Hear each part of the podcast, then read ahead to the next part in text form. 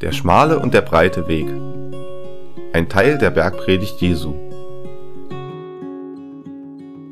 Das erzählte Jesus den Menschen in seiner berühmtesten Predigt auf einem Berg. Gehe durch das schmale Tor. Das breite Tor und die breite Straße führen in den Untergang. Viele gehen diesen Weg, weil er einfach ist.